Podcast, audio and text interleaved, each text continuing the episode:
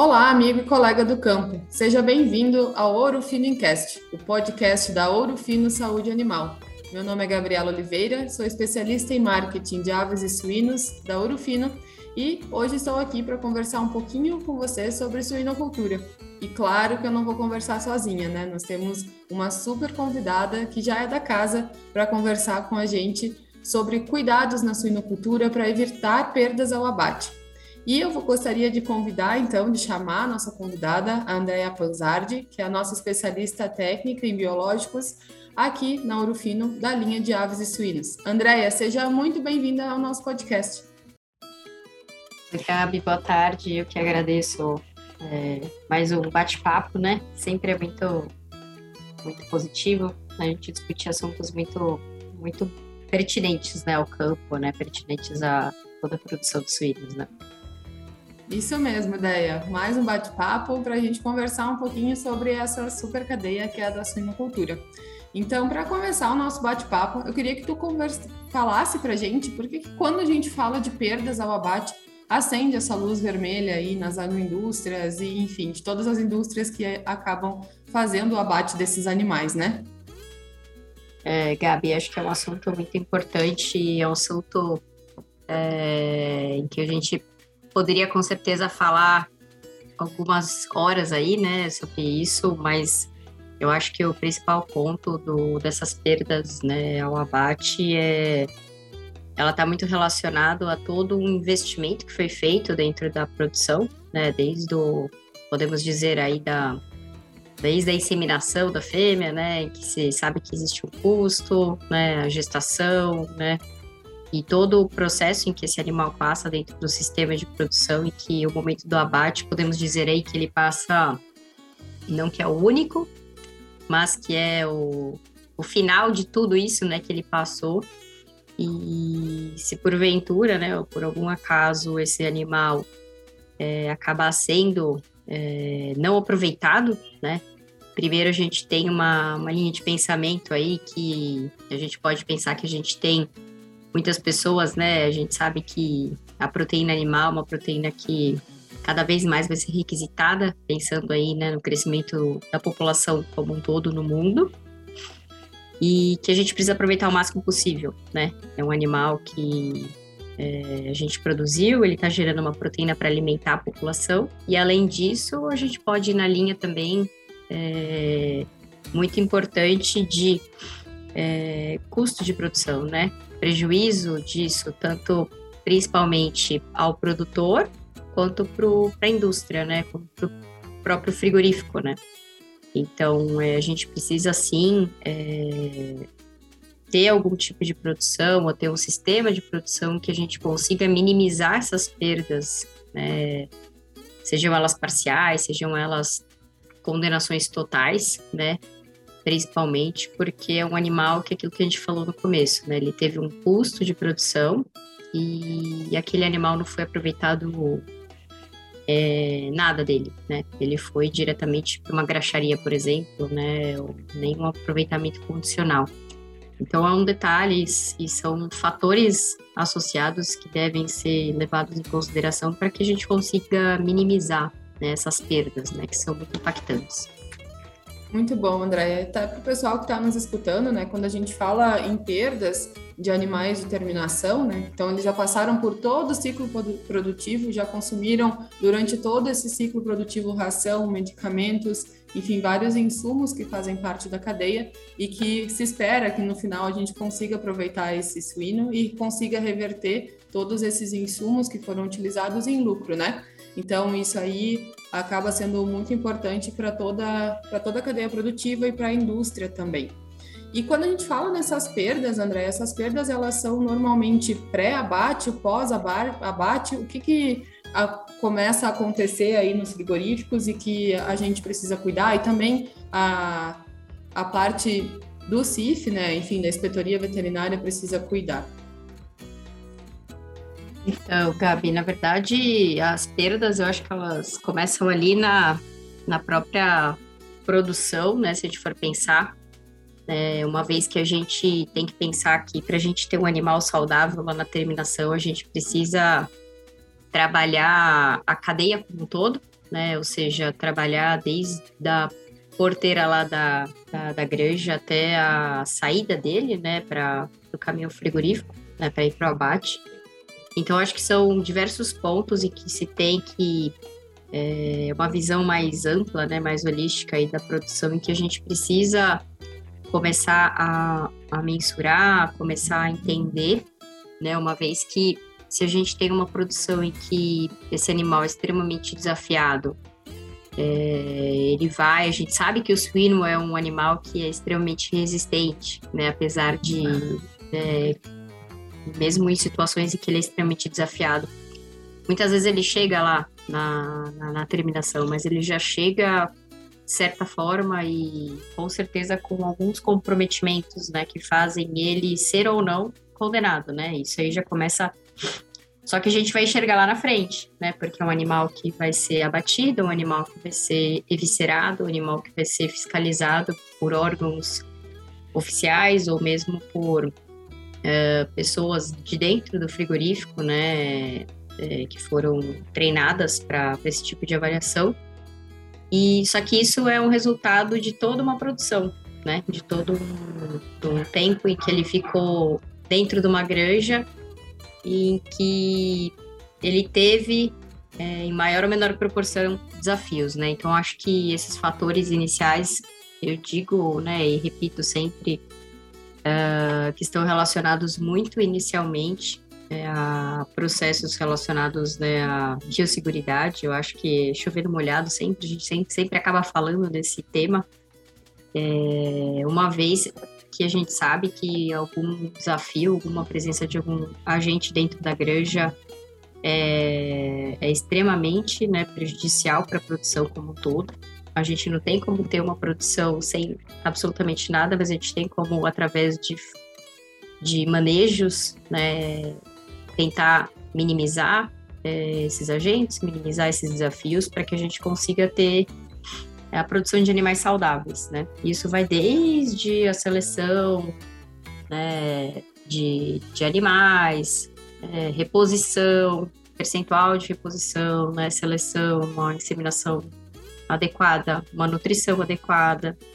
Né? A gente pode pensar aí desde Hoje a gente sabe que o grande desafio dentro da produção de suínos, em torno de 60% a 70% dos grãos, eles têm algum, uh, alguma presença de micotoxina, né, que a gente sabe que causa diversos problemas, né, e que já vai começar a produzir é, animais com redução de, de imunidade, que a gente vai ter efeitos deletérios não só de produção, mas como de tecnologias em que a gente aplica, né, como biológicos, né? Então, assim, existe todo um processo, né, que é extremamente complexo e amplo que a gente precisa levar em consideração dentro da produção para que a gente é, garanta ou pelo menos tente minimizar o percentual de animais que possam ter algum tipo de problema mais grave que isso vai influenciar lá na frente, né?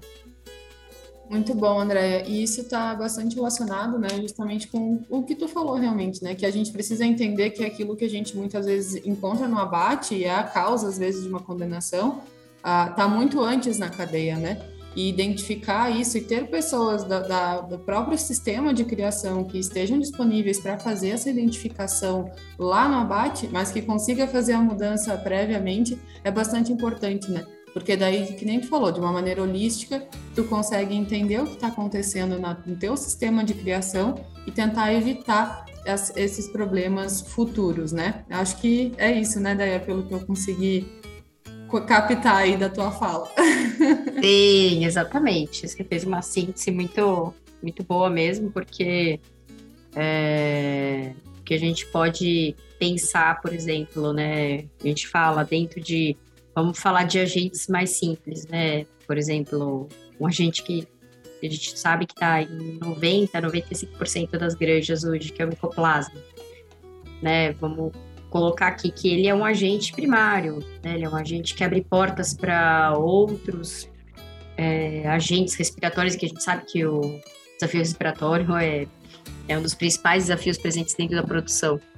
Sim. E se a gente pensar, entender e e ver e colocar na, na ponta do lápis, né, aquilo que a gente volta a falar da relação de, de importância de se fazer é, um desenho de produção, né, um desenho de fluxograma, é, quais são os fatores de risco de fato associados né, à ocorrência desse agente, em que momento ele está mais prevalente, a, como que a gente consegue empurrar aquela doença mais para frente, como a gente consegue ter ferramentas que consigam nos auxiliar nesse aspecto para que a gente minimize os impactos do agente dentro do sistema de produção, principalmente se a gente pensar aí em fases como início de creche ou fase de creche, que a gente sabe que é a fase em que a conversão do leitão é uma conversão aí extremamente interessante e que a gente precisa tirar maior proveito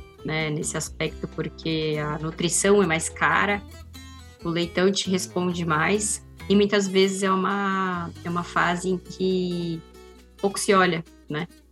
É, colocado animais ali desmamados, numa situação, num ambiente não adequado, uh, enfim, e em locais superlotados, né, em que a gente sabe que isso tudo vai ser, vai se gerando impactos a médio e longo prazo, que a gente com certeza vai acabar fazendo com que aquele animal chegue a um limite, né, de, de, de, de condições, né, de não ficar doente ou não gerar problemas para que lá na frente, na fase de terminação, ele com, comece a desenvolver outros problemas mais que podem agravar o quadro dele e que lá na frente ele vai ter esse impacto, né? Então, acredito muito nesse, nesse aspecto.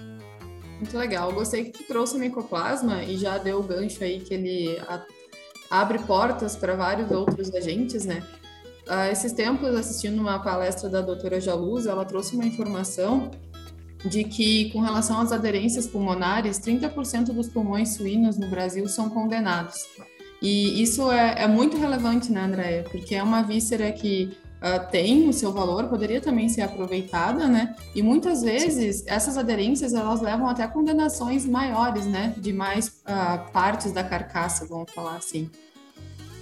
Sim, sim, não, com certeza, porque a, o micoplasma é o primeiro agente, né, que causa né, a estase do, dos cílios e, e a gente sabe que as granjas têm a presença de vários outros agentes. E a gente pode pensar aí uh, dentro da, da, linha de abate, a gente tem uma frequência e a gente uh, conversando com colegas né, da, de campo e a gente escuta muito falar sobre uh, percentuais de condenação, né? Percentuais aí na casa de 6 a 10%, né? Imagina a gente colocar aí um, lote de, de, de 200 animais, aí vou colocar, né, sei lá, enfim, ou num percentual aí de abate, se a gente pensar aí na casa de 6 a 10% de condenação, isso aí, meu Deus, né, economicamente falando, volta naquilo que a gente falou, né? Menos, a, é menos proteína disponível para alimentação, né? Do, da, do, do, humano. E é um prejuízo inestimável para o produtor, né? Em que ele teve todo aquele processo. E, e muitas vezes o principal, a principal causa é aquele agente primário lá da granja que gerou essa abertura de portas e que veio um agente causando principalmente o que a gente é, conhece como a pleurisia, né? Uhum. Então, existem é, diferentes, é, diferentes questões, mas hoje a gente sabe que a grande causa né, de, de condenações de carcaça ao frigorífico são quadros de pleurisias né, mais graves. E a gente vê que é, ao abate esses dados eles estão extremamente prevalentes, né, extremamente altos, preocupantes, e que tudo isso vai é, culminar nesse maior, nessa maior condenação. Né? Então, de fato, a gente precisa entender, né? E o que eu falo, né? Às vezes a gente vai acompanhar algum lote, uh, o abate, em que muitas vezes a gente nem, nem entrou ainda na granja, mas a gente olhando o pulmão do animal, a gente consegue muitas vezes entender o que pode estar acontecendo lá dentro, né? Então é um trabalho de trás para frente, né? A gente vai no frigorífico, enxerga lesões é, localizadas, lesões difusas, percentual de pleuresia, nódulos, uh, microabscessos, enfim, existem várias características, né, que nos indicam que, que tipo de patógeno pode estar lá dentro. Lógico que a gente sabe que o percentual de lesões ou infecções é alta, né? Mas a gente começa a entender um pouco o que, que pode estar acontecendo. Aí a gente volta lá para a granja e consegue fazer um trabalho, uma investigação através de monitorias, entendimento do que, que pode estar acontecendo, e com isso a gente consegue auxiliar né, o produtor para que a gente tente minimizar, né? E não só através né, de recursos relacionados ao uso de antimicrobianos, mas muito ajustes de manejo, né? Ajustes de produção propriamente dito, né? Que a gente consegue melhorar todo esse sistema. Muito bom isso que tu falou, André. E já também faz o link com o que a gente falou no início, né? Da gente ter essa pessoa que realmente consiga fazer esse link do que está acontecendo lá no abate, porque que nem tu falou, né? Já dá um direcionamento. A gente já muitas vezes já sabe o tipo de pneumonia que alguns agentes causam e já vai dando um norte quando entra na granja no, no diagnóstico, né? E no que coletar muitas vezes para fechar o diagnóstico. E nesse sentido que tu falou de, de manejos, o que, que tu poderia citar para a gente de alguns controles que poderiam ser feitos para tentar minimizar essas perdas, principalmente quando a gente fala aí de problemas respiratórios? O primeiro de todos, né, que eu digo e repito e falo, continuo falando a relação de biosseguridade, né, externa e interna, uhum. né? A gente sabe que grande parte de desafios uh, dentro de granjas uh, que estejam já lá presentes, uh, a partir do momento que ele está lá presente, a gente uh, tem o dever, né, assim como técnico, de tentar minimizar essa disseminação. Isso é muito feito através de análises de, de, de fluxograma de pessoas, presença delas é, circulando em determinados setores, né? A gente sabe que existe, né, é, as fontes de disseminação de, de doenças, né? Uh, a próprio manejo de vacinação, né? A gente precisa cuidar aquilo que eu já comentei anteriormente, mesmo antes da vacinação, uh, começar a, a, a ser mais é, crítico, eu diria, né, em relação ao recebimento de matérias-primas, né, caso tua, tua nutrição seja uma formulação aberta, né, eu acho que cada vez mais isso passa a ter uma importância muito grande, pensando em sericultura de precisão, podemos dizer aí, né, porque muitas vezes até um, um produtor, um tempo atrás, que a gente estava conversando, ele tinha adquirido um aparelho, né, para mensuração de percentual de de proteína bruta, né, dentro do, do, do próprio da matéria-prima, ou mesmo quantificação de micotoxinas, enfim. E através disso ele conseguiu melhorar até a qualidade do fornecedor daquela matéria-prima dele, né? Então você vê que é uma reação em cadeia, né? A partir do momento que você se torna mais exigente, talvez o teu fornecedor também comece a entender que aquilo é importante para ele, passe a ter esse cuidado, né? Muito e que bom. você de fato e que você de fato consiga fornecer para o seu animal uma matéria-prima no mínimo de qualidade, assim, né? Que a gente não transmita. Podemos dar exemplo aqui, não só micotoxinas, a gente pode falar em salmonela também, né? A gente não está falando só em micotoxinas. Então, assim, às vezes a gente, sem querer, né? A gente sabe que não é uh, por maldade ou proposital, a gente nem sabe e a gente está transmitindo né, e introduzindo doenças na granja sem mesmo saber. E de repente o problema acontece. E aí você fica pensando, nossa, de onde veio, de onde veio? E a gente fica lá mirabolando de que é um, sei lá, é qualquer coisa, e quando você vai ver, tá lá no, no grão da tua ração, né? Enfim, tô dando exemplos aqui, né? Mas que são reais e que às vezes acontecem, né? Então... Até o então próprio, muitas vezes, troca de bota, lavar as mãos, né? São coisas que hoje, ainda dentro da suinocultura, a gente não leva isso como prioridade. Um pouco mais quando tu tá numa UPL, talvez, e tu tem a maternidade de gestação. Mas quando tu tem mais de um galpão numa terminação, ou então várias salas de creche, muitas vezes são cuidados que não se tem, né, Andréia? E pode... Exato esses, as nossas mãos e também as botas podem ir levando a gente de uma sala para outra, né? Demais. Existem trabalhos, existem análises mostrando, né, que, uh, que as botas são os maiores carreadores de, de, de, de agentes, né? Então imagina você dentro de um fluxograma de granja em que uh, muitas vezes você utiliza a mão de obra de outros setores para fazer vacinação ou para fazer um manejo de alimentação e muitas vezes não se é, é, tá na rotina, né? A pessoa nunca vai pensar que aquela bota que ele está usando vai estar tá carregando né, agentes e aí de repente a pessoa sai de uma creche, de uma terminação, vai para a maternidade ajudar no parto, né? E às vezes simples atitudes como lavar uma bota né, bem feita, às vezes fala, puxa, que saco, né? Lavar bota é, uma, uma, é não é. Não tá na rotina, né? Mas a partir do momento que a gente percebe e entende que aquilo é importante e que vai gerar um animal mais saudável, um animal mais de qualidade, aquilo passa a ser introduzido e colocado dentro de uma rotina que o cara, quando vai perceber, ele já está lá automaticamente fazendo aquilo lá e e, é introduzido né, no, no, no, no dia a dia, né? Então, são muitos fatores associados, né? A questão de armazenamento de vacinas, né? Vacinação de animais feitas de maneira cuidadosa. O que, que aquela vacina vai representar aquele animal, se feita é, mal feita, ou se feita na correria, ou se mal armazenada, ou se exposta ao sol, ou se teve um refluxo da, da dose.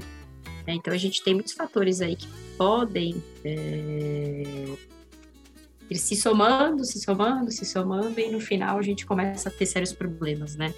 Então, é, eu acho que é a reciclagem e, a, e o treinamento constante, eu acho que ele é importante porque nós, seres humanos, a gente tem a tendência de de acomodar. É, é natural, natural do ser humano isso, né? E a gente, numa rotina sem mudanças, a gente acaba, de certa forma, passando batido em algumas coisas, né?